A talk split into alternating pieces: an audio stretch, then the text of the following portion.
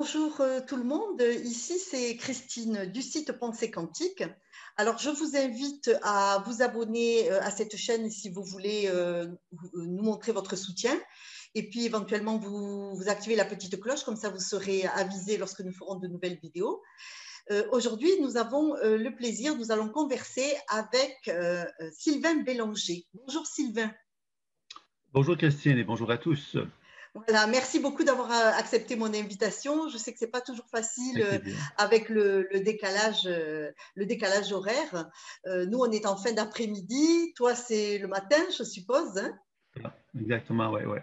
Voilà, donc je te remercie d'avoir euh, pris ton temps euh, euh, pour, que nous puissions réaliser ce, petit entretien parce que je voudrais pouvoir te présenter à, notre communauté. Je crois que c'est intéressant que les gens te découvrent s'ils ne te connaissent pas déjà parce que tu es un thérapeute intuitif et, aussi, surtout, je pense, un expert de la pleine conscience intuitive.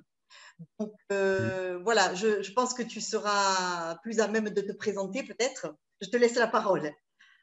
Oui, alors donc, ben oui, donc euh, enfin, en fait, euh, la pleine conscience intuitive, c'est une méthode que j'ai nommée comme cela parce que moi, été formé avec des guérisseurs. Alors, les guérisseurs enseignaient euh, à développer la clairvoyance, la clairaudience, la clairsentience, la médiumnité, euh, les soins de guérison, l'exorcisme, mais c'est toutes des techniques finalement qui sont euh, qui ont une certaine histoire, un niveau historique. On, a, on, a, on, comprend quelque part que ça appartient à une certaine époque de l'humanité. Et puis moi, ce qui m'a intéressé avec la pleine conscience intuitive, c'était de moderniser tout cela en tenant compte des neurosciences, de la physique quantique, essayer de, de proposer un modèle qui soit plus accessible, mais qui fonctionne. Parce que moi, ce qui m'a intéressé, c'était de comprendre comment fonctionnait euh, le développement des habiletés intuitives associées donc à la guérison. Et c'est comme ça que j'ai donc développé euh, cette méthode-là que j'enseigne maintenant. Voilà. D'accord. Oui, très bien, parce que je pense que tu parles de thérapie quantique. Donc, en fait, euh, euh, tu considères que nous sommes un, corps, enfin, nous, en tant que, corps, nous sommes une antenne et on est donc relié aussi bien au ciel qu'à la Terre en, tant qu'antenne. C'est un peu ça que tu mets derrière les thérapies quantiques, n'est-ce pas? Reprends-moi si c'est ben, pas correct. Ben, en fin de compte, il faut savoir, c'est que historiquement parlant, quand on regarde les chamans, par exemple, ça, existe depuis le début des temps. Et ces gens-là, il y a plein de courants dans le monde entier qui ont, amené donc des notions qu'on pourrait qualifier, à une certaine époque, qu'on qualifiait d'ésotérisme.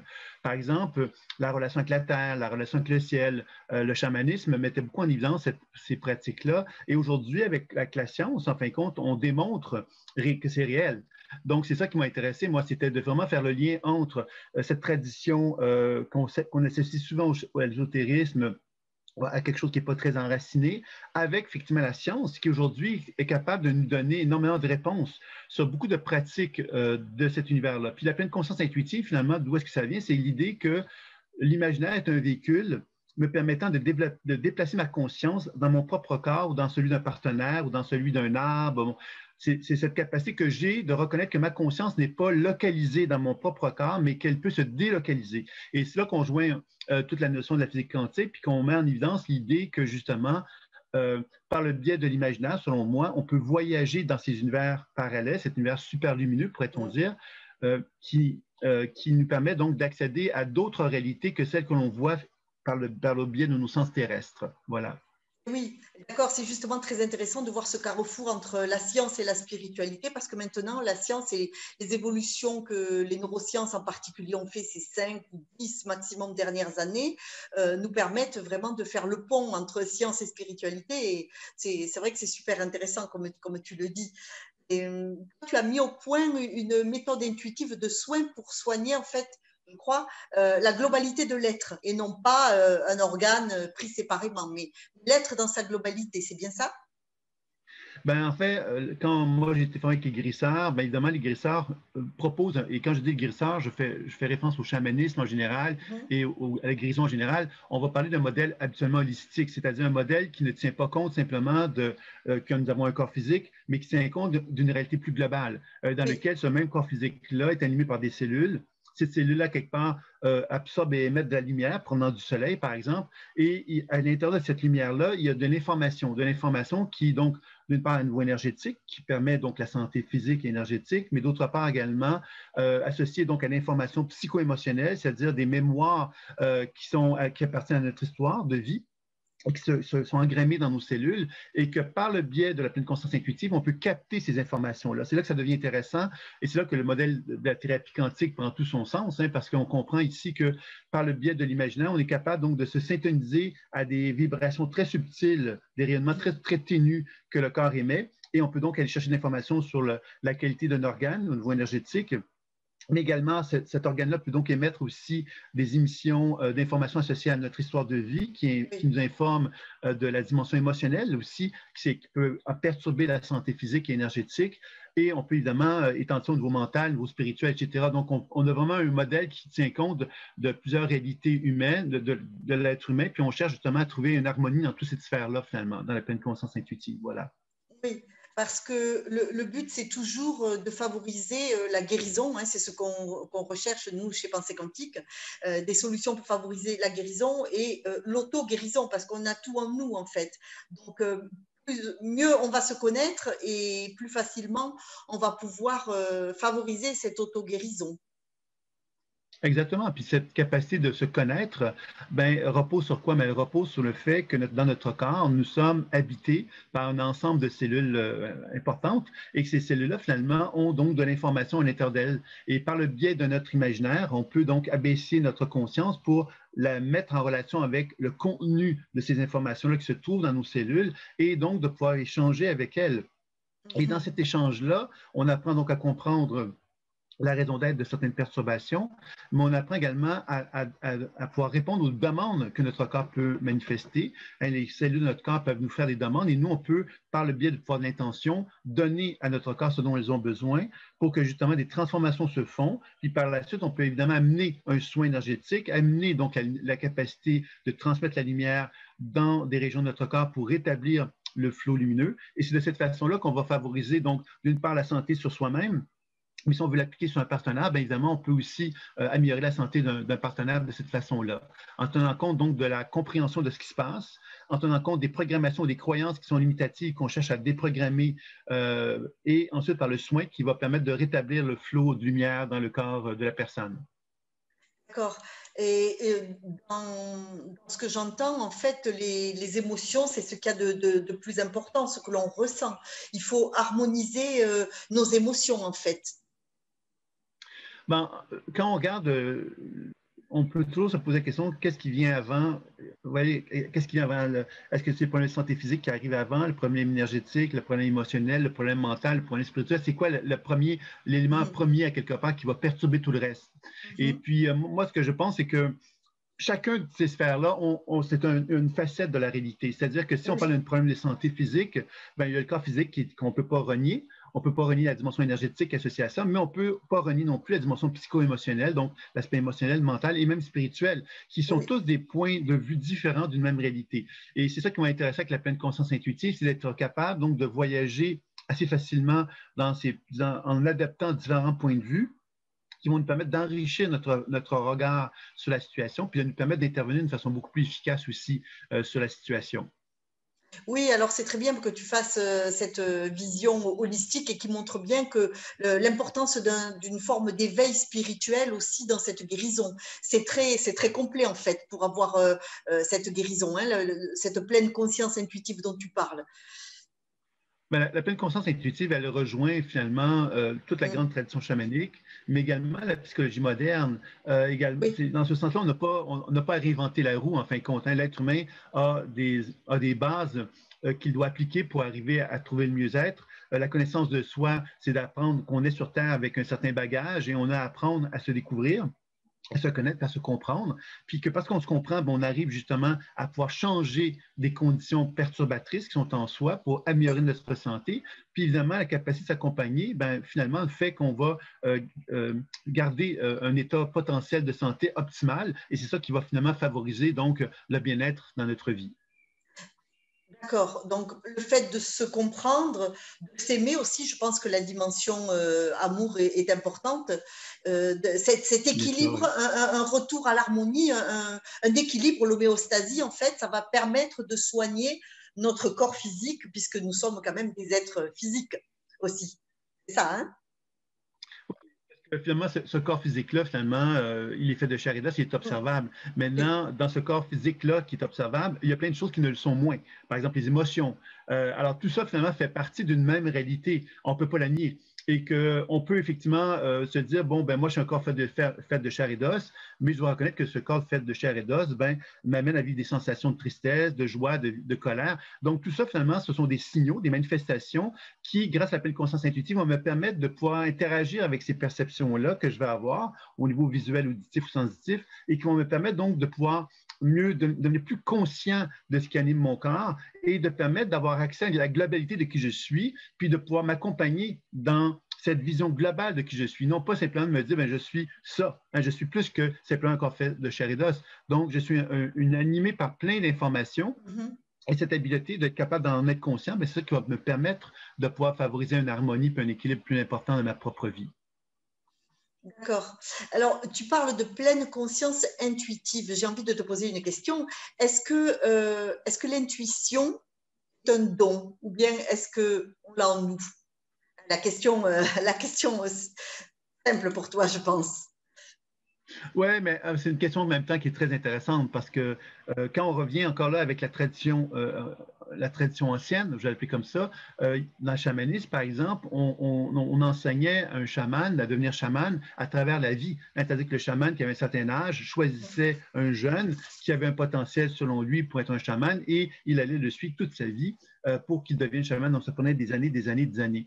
Euh, dans, toute la tradition indienne, spirituelle, on a beaucoup mis l'enfance sur l'idée du troisième œil qu'il fallait développer, etc.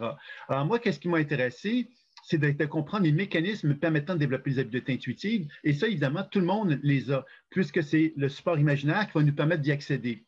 c'est un jeu de l'esprit. Pourquoi ce jeu d'esprit-là n'est pas reconnu encore aujourd'hui? C'est tout simplement parce que nous n'avons pas reconnu la richesse de, notre imaginaire. C'est-à-dire qu'on n'a pas reconnu qu'il était possible de déplacer notre conscience vers une autre personne. Pourquoi on n'était pas capable de concevoir ça? Parce qu'il n'y a pas si longtemps, on, était, on, reconnaissait que la réalité terrestre de notre corps, la physique quantique, qu'est-ce qu'elle nous dit? Elle nous dit que la conscience est délocalisée, c'est-à-dire que notre conscience peut se déplacer. Et ça, c'est quelque chose qu'on commence à admettre de plus en plus fortement. Alors, ça ouvre la porte à toute cette compréhension nouvelle qui, nous permet de mieux comprendre comment l'intuition pourrait être accessible à tous. Parce que l'intuition est accessible à tous, sauf que notre modèle de pensée ancien ne permettait pas d'accepter cette réalité-là. Donc, on l'attribuait à des gens qui avaient des dons, etc. Mais aujourd'hui, avec la, physique quantique, les neurosciences, on arrive justement à ouvrir la porte une compréhension beaucoup plus euh, intéressante, puisque ça, permet donc de comprendre que moi qui ne connais pas l'intuition, par exemple, je pourrais la développer parce qu'il y a des méthodologies, des façons de faire euh, très pédagogiques pour nous permettre d'atteindre ça. Et ça, c'est ça qui m'a beaucoup intéressé, moi, dans, dans l'idée de la pleine conscience intuitive, de proposer une méthode euh, pédagogique accessible à tous. Voilà. Ah oui, c'est ça qui est intéressant justement avec euh, les progrès euh, des neurosciences, c'est que la science peut maintenant euh, apporter la démonstration que l'intuition n'est pas un don et, on peut prouver comment ça fonctionne en fait. Et, tout le monde l'a et on peut la développer. Donc toi, tu nous aides à la développer, cette intuition, c'est bien ça? C'est bien ça, sauf que pour revenir sur les neurosciences, ben justement, qu'est-ce qui, actuellement, où est-ce qu'on en est par rapport à ça dans la science, dans la recherche actuellement, c'est qu'on a tendance quand même à valoriser certaines personnes qui ont fait, qui ont fait une démonstration de leur talent intuitif. Et c'est souvent ça qui va être mis de l'avant, c'est-à-dire qu'une personne qui a un talent particulier, puis on va mettre de l'avant en disant, wow, cette personne est capable de faire des, des choses. Et ça, ça, peut des fois favoriser cette, cette idée qu'il y a un don ou il est particulier, cette personne-là. Moi, je vous dirais, c'est que pour arriver à développer l'intuition, c'est comme n'importe quelle profession, n'importe quel type de travail d'habileté, il faut pratiquer. Alors, si je veux devenir pianiste, je dois pratiquer pour devenir pianiste. Si je veux devenir intuitif, je dois pratiquer pour devenir intuitif. Et comme c'est une langue, l'intuition pour moi est une langue, ben, il faut effectivement apprendre à, comprendre comment elle fonctionne, cette langue-là, à comprendre la syntaxe et tout ça qui est associé à cette langue-là. Alors, moi, c'est ça qui m'a beaucoup intéressé, c'était de chercher à, à donner les meilleures conditions possibles pour que chacun de nous puissions arriver à développer ces habiletés-là. Et ça demande donc des, bases associées au fait que l'intuition est une langue qu'on doit apprendre et qu'on doit apprendre à, comprendre comment elle fonctionne. Voilà. D'accord, oui, c'est très intéressant ce parallèle que tu fais avec euh, euh, l'intuition et, une langue, en fait, un, langage, donc il faut le pratiquer aussi euh, régulièrement pour l'entretenir comme une langue d'ailleurs. Tout à fait, tout à fait. Puis bon, euh, beaucoup de gens vont se dire, euh, il faut comprendre a trois modes de communication principaux avec l'intuition. C'est le visuel, donc les images que je vais voir, euh, les sensations que je vais ressentir ou les mots que je vais entendre. Il faut bien comprendre que chacun d'entre nous avons une préférence, pas volontaire, hein, c'est-à-dire que ça s'impose à nous. On constate, ah, tiens, moi je vois plus avec des images, ah tiens, moi je ressens plus avec des sensations, oh, moi j'entends plus avec des mots. Alors ça, c'est il faut accepter au départ ça, mais avec le jeu justement imaginaire, on peut développer les autres modes de communication pour faire en sorte que notre langage devienne de plus en plus complexe, de plus en plus enrichi finalement par rapport au sens des perceptions qui vont se développer en nous. Voilà. D'accord, très intéressant. Est-ce que peut-être tu pourrais nous donner un exemple de, de, de par ta pratique, euh, un exemple qui nous donnerait une idée concrète de, de, ce que tu fais avec euh, les personnes? Quelque chose qui t'a marqué? Ben, en fait, une, chose qui m'a marqué, c'est que moi, quand j'avais commencé, j'avais, euh, j'ai travaillé dans un hôpital et puis j'avais euh, euh, une personne, une, personne, un patient qui avait été dans, le médecin lui avait, lui avait dit qu'il lui restait que six mois à vivre. Et puis moi, j'avais la chance d'avoir une infirmière avec moi qui, faisait, savait ce que, je, ce que je faisais et elle m'a proposé de faire un soin sur cette personne-là puisque il n'y avait plus rien à faire. On l'avait identifié comme étant quelqu'un qui était condamné. Et puis, en étant de trois soins, euh, j'ai pu finalement euh, ramener la personne à, retrouver la vitalité, retrouver l'envie de vivre. Mais surtout, euh, un an et demi plus tard, elle est revenue nous voir dans le même hôpital en son état de santé et elle fonctionnait, elle était autonome, etc., etc. Donc, ça pour dire finalement que ça m'avait beaucoup impressionné, ça m'avait mis en contact avec l'idée justement que, que la, croyance, hein, vous voyez, cette personne-là avait été condamnée, donc tout s'était tout s'était arrêté, elle était déprimée, était dans son lit, elle ne voulait plus bouger, etc. Et à travers les soins, il y a eu plein de réactions physiologiques qui se sont manifestées euh, à travers les soins qui ont pu être effectués. Euh, j'ai pu l'expliquer euh, les problématiques qu'elle avait dans sa psychologie qui venaient comme se contredire cette volonté de vivre qu'elle avait en elle. Et mm-hmm. avec un, état de trois soins, après des montées de fièvre et tout ça qui étaient gérées par l'infirmière, on a eu ça, a permis vraiment à cette personne de retrouver vraiment un état de santé. Donc, l'idée d'une consultation, comment ça se fait, c'est que moi, je vais beaucoup dire à la personne qu'est-ce que je perçois dans son champ énergétique dans un premier temps. Ensuite, je vais faire des déprogrammations pour permettre à la personne d'accéder à ses potentiels plutôt que de rester identifié à des limitations je vais l'inviter à renouer contact avec des potentiels évolutifs qui sont en elle et les soins énergétiques vont permettre donc de rétablir euh, le potentiel énergétique justement pour qu'il puisse s'actualiser le plus rapidement possible. Donc, euh, à l'intérieur des soins, c'est comme ça que je vais procéder. Et dans ce cas-ci, ben, à l'intérieur de trois soins, on avait réussi à, atteindre l'objectif, ce qui était quand même, quand même très intéressant. Ce n'est pas toujours le cas, mais c'était un cas qui m'avait quand même euh, fortement impressionné par l'impact qu'on avait eu sur cette personne-là et qui avait une durée puisqu'on l'avait revue un an et demi plus tard, puis elle était en, en pleine santé. Voilà. D'accord, oui, euh, c'est fantastique. En plus, trois soins, ça paraît euh, pas beaucoup. Euh, je voudrais juste préciser qu'on ne voudrait pas donner de faux espoirs à des personnes qui pourraient nous écouter, qui seraient malades et qui penseraient que c'est magique ou quoi. il y a quand même, il faut avoir l'esprit très ouvert. Je pense que tu seras d'accord avec moi. Et il faut avoir, il y, a, tout un travail, un travail sur soi. il n'y a pas que toi qui fais le travail, quoi. Ça doit venir aussi de, la personne. Bien sûr que non. Voilà.